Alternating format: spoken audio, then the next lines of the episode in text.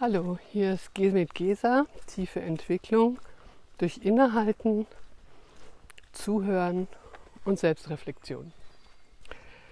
Heute möchte ich gerne mit dem Thema Prozessbegleitung mit Jugendlichen beginnen und das ist aus aktuellem Anlass.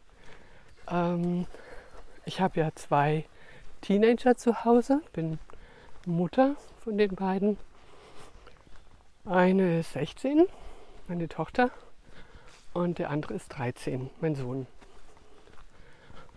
Wir hatten letzte Woche ein interessantes Gespräch und es ging darum, wie alle Familien momentan Ähnliches erleben, glaube ich, um den Mediengebrauch, um Hausaufgaben und wie wir uns das vorstellen miteinander. Und was mir so aufgefallen ist, die Kinder oder die Jugendlichen, das sind immer so sprunghafte Entwicklungen. Das ist nie linear, sondern ähm, die machen enorme Sprünge. Und das Wichtigste überhaupt ist, das mitzubekommen. Also ich muss das erkennen und erstmal rausfinden, was genau ist jetzt anders. Und dieses Erkennen ist schon mal die Hälfte der Miete. ähm, dieses Erkennen kriege ich nämlich nur mit, wenn ich tatsächlich meine Kinder, meine Jugendlichen zu Hause mal beobachte. Was läuft gut, was läuft nicht so gut. Und nicht gleich steuern, sondern erstmal rausfinden, was genau ist denn der Unterschied zu noch vor zwei Monaten zum Beispiel. Also erstens, ich muss wirklich das mitkriegen, weil wir sind alle in unserem Alltagsmodus, in unserem Automatismusmodus und wollen eigentlich überhaupt keine Unterschiede erkennen, sondern es soll immer so weitergehen. Gerade wir als Eltern brauchen ja Routinen, damit wir das alles schaffen, was wir so vorhaben. Und die Kinder, wenn die sich entwickeln, die brauchen manchmal was ganz anderes von uns. Dieser erste Schritt, das mitzubekommen, ist also echt wichtig.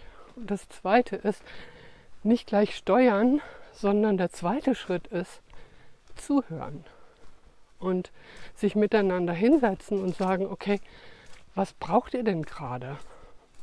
Oder was ist mir aufgefallen an euch und was denkt ihr denn darüber?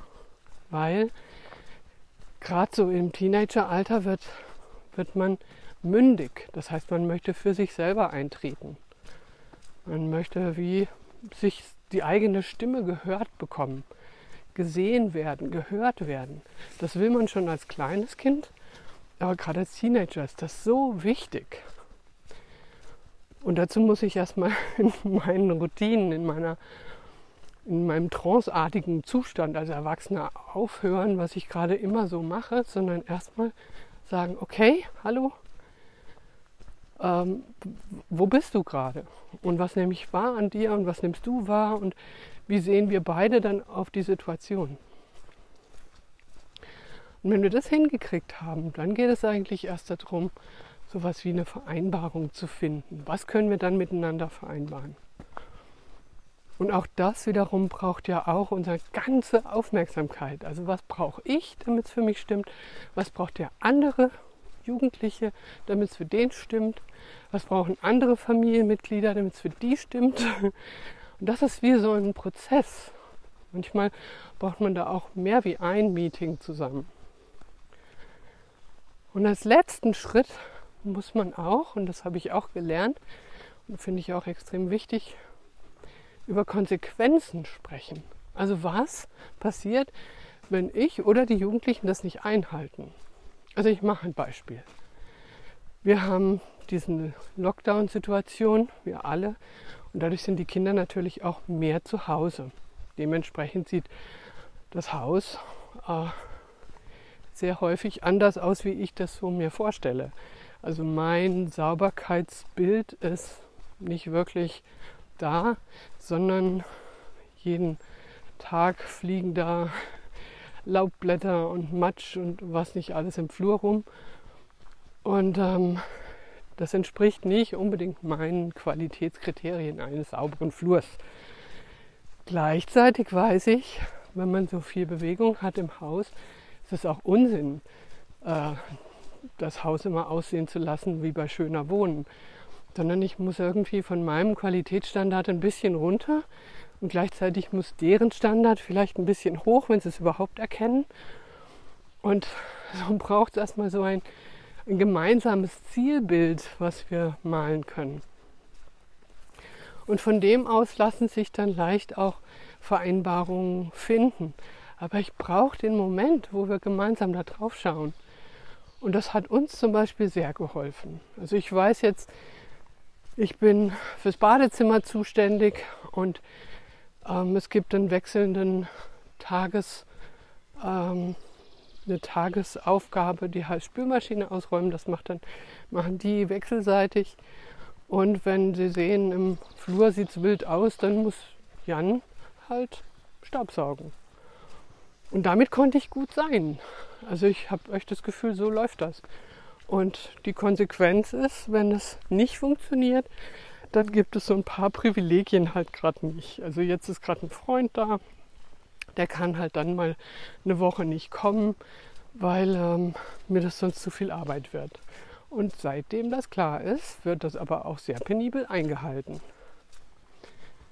Und das finde ich gut. Diese Form, wie man das zusammen besprechen kann, da habe ich neulich einen großartigen Film drüber gesehen, ein Filmchen. Da nennt sich, das Filmchen nennt sich Der Familienrat.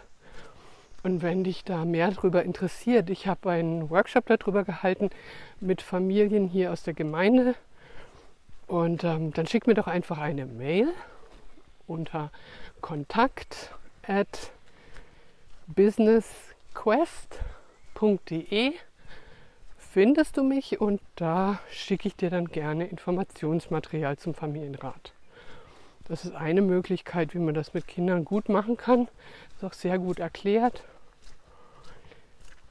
Ne-, in der Nebenwirkung finde ich auch gut.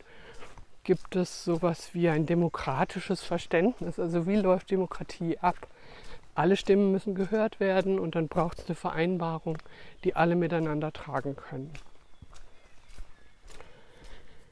Und jetzt würde ich gerne noch über eine Nebenwirkung sprechen, ich das, wo ich das Gefühl habe, das finde ich spannend. Also dieses mündig werden lassen von Persönlichkeiten in ihren Teenagerjahren ist so das eine. Für die ist es großartig. Das ist wie ein Wachstumsbooster, weil die fühlen sich gehört und gesehen, was in diesen Teenagerjahren total wichtig ist. Also wenn ich die nicht höre und nicht sehe, dann fühlen die sich, als ob sie nicht existieren. Das geht nicht auf meine Idee zurück, sondern das ist ähm, von dem jüdischen Religionsphilosophen Martin Buber schon angesprochen worden.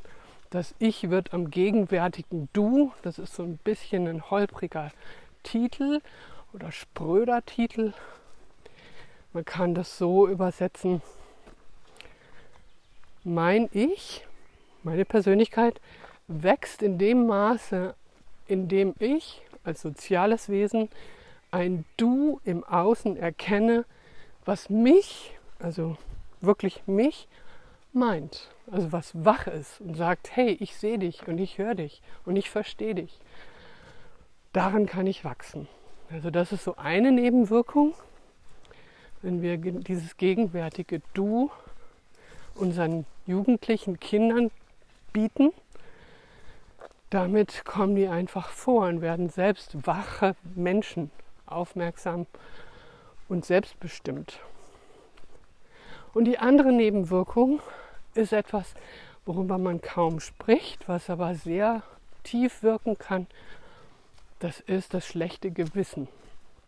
Und zwar wir als Eltern haben ganz häufig ein schlechtes Gewissen, dass wir nicht gut genug sind für unsere Kinder, dass wir sie nicht sehen, nicht hören. Wenn wir selbstständig sind, ist das ganz besonders schön, dass wir immer, wenn wir in der selbstständigen Arbeit sind, sind wir nicht in der Familie. Das heißt, wir haben ein schlechtes Gewissen unserer Familie gegenüber.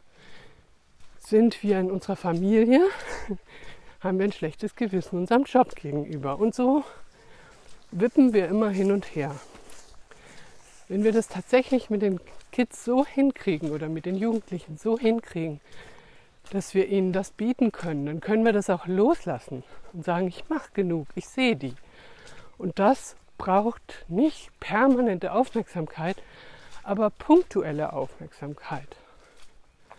Wenn das gelingt, kriegen die, was sie brauchen und ich kriege, was ich brauche. Und damit kann ich dann immer ganz eintauchen in das, was ich tue. Bin ich vor Ort und rede mit meinen jugendlichen Kindern, dann ist das das eine. Und die kriegen meine Aufmerksamkeit und ich sehe sie und sie sehen mich. Und wenn ich mich meinem Job zuwende, dann bin ich ganz in meinem Job. Und ich brauche nicht noch Aufmerksamkeit auf meine Kinder. Das heißt, ich kann meine Energie fokussiert auf einen Punkt leiten.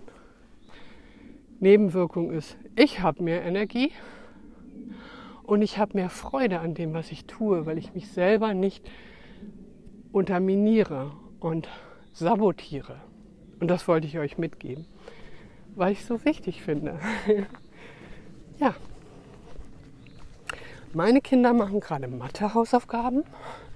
Deshalb bin ich jetzt hier im Wald und ich habe mich total über sie gefreut und habe das auch gesagt. Und sie haben sich auch gefreut, weil ich bin nämlich dann aus dem Haus und nerv sie nicht weiter. Und wenn ihr jetzt ähnliche Erfahrungen habt mit dem Thema, dann würde ich mich total freuen, wenn ihr mir eine E-Mail schickt. In diesem Sinne, lauft gesund weiter. Ich freue mich über Nachrichten und bleib euch verbunden. Tschüss.